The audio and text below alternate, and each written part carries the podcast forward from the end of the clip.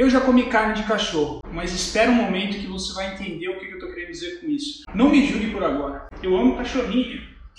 Desde 2010 eu venho e volto para a China. Em 2012 eu morava em Shanghai e ali bem próximo da minha casa tinha um restaurante onde que inclusive eles deixavam uns 20 cachorros dessecados no varal, uma amostra para os clientes virem e comerem.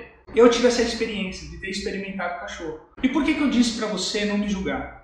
Porque eu sei que é totalmente diferente essa experiência no Brasil. No Brasil é proibido se comer cachorro. Eu já morei na Índia e eu sei que vaca na Índia é sagrado. Eles respeitam muito os animais. Inclusive, grande parte da população é vegetariana. Por que, que eu estou querendo dizer tudo isso? Porque quando você estiver em busca dos seus objetivos, você vai se deparar com muitas pessoas que pensam diferente de você. Isso não quer dizer que essas pessoas sejam seus inimigos. Você pode falar com esquerdistas interessantes inteligentes. Você pode falar com pessoas de direitas que também são inteligentes, com indianos que são inteligentes, com chineses que são inteligentes. O ponto é até onde você consegue quebrar os seus paradigmas? Até onde você consegue ter flexibilidade com isso? Eu confesso para você que eu já fui muito ideológico em algumas questões. Até hoje eu me policio bastante por algumas coisas. Hoje eu estou mais tranquilo, eu não brigo com ninguém por conta disso. E a partir do momento que você está mais apto e flexível, entender outros lados da moeda, entender outras verdades, porque nem sempre nossa verdade é uma verdade absoluta.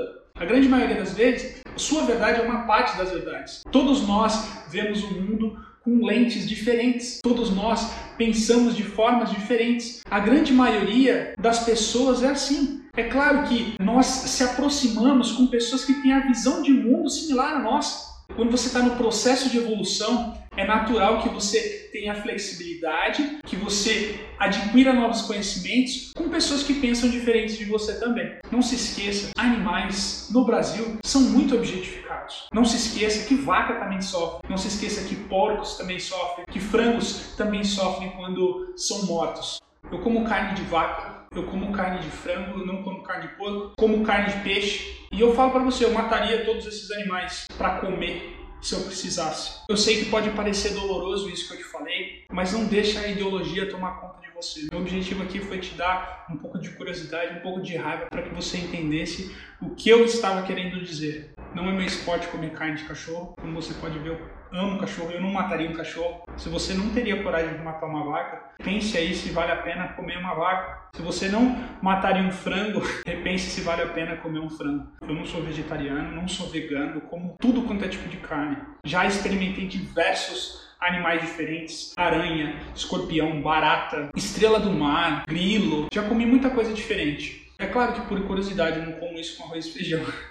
Quando você está em busca do seu desenvolvimento pessoal, é interessante, talvez, quem sabe, você quebrar diversos paradigmas. Eu sei que é doloroso a gente ter uma ideologia, a gente pensar numa coisa assim muito forte, defender uma causa com unhas e dentes, e talvez, quem sabe, você consiga entrar em equilíbrio com essas pessoas que pensam diferente de você, a partir do momento que você está aberto a conhecer o mundo dessas pessoas, a partir do momento que você tem empatia para entender um pouco mais sobre essas pessoas. Eu espero que esse conteúdo ele tenha agregado a você e tenha ajudado um pouquinho para o seu desenvolvimento pessoal. Se você gostou dele, curta e compartilhe.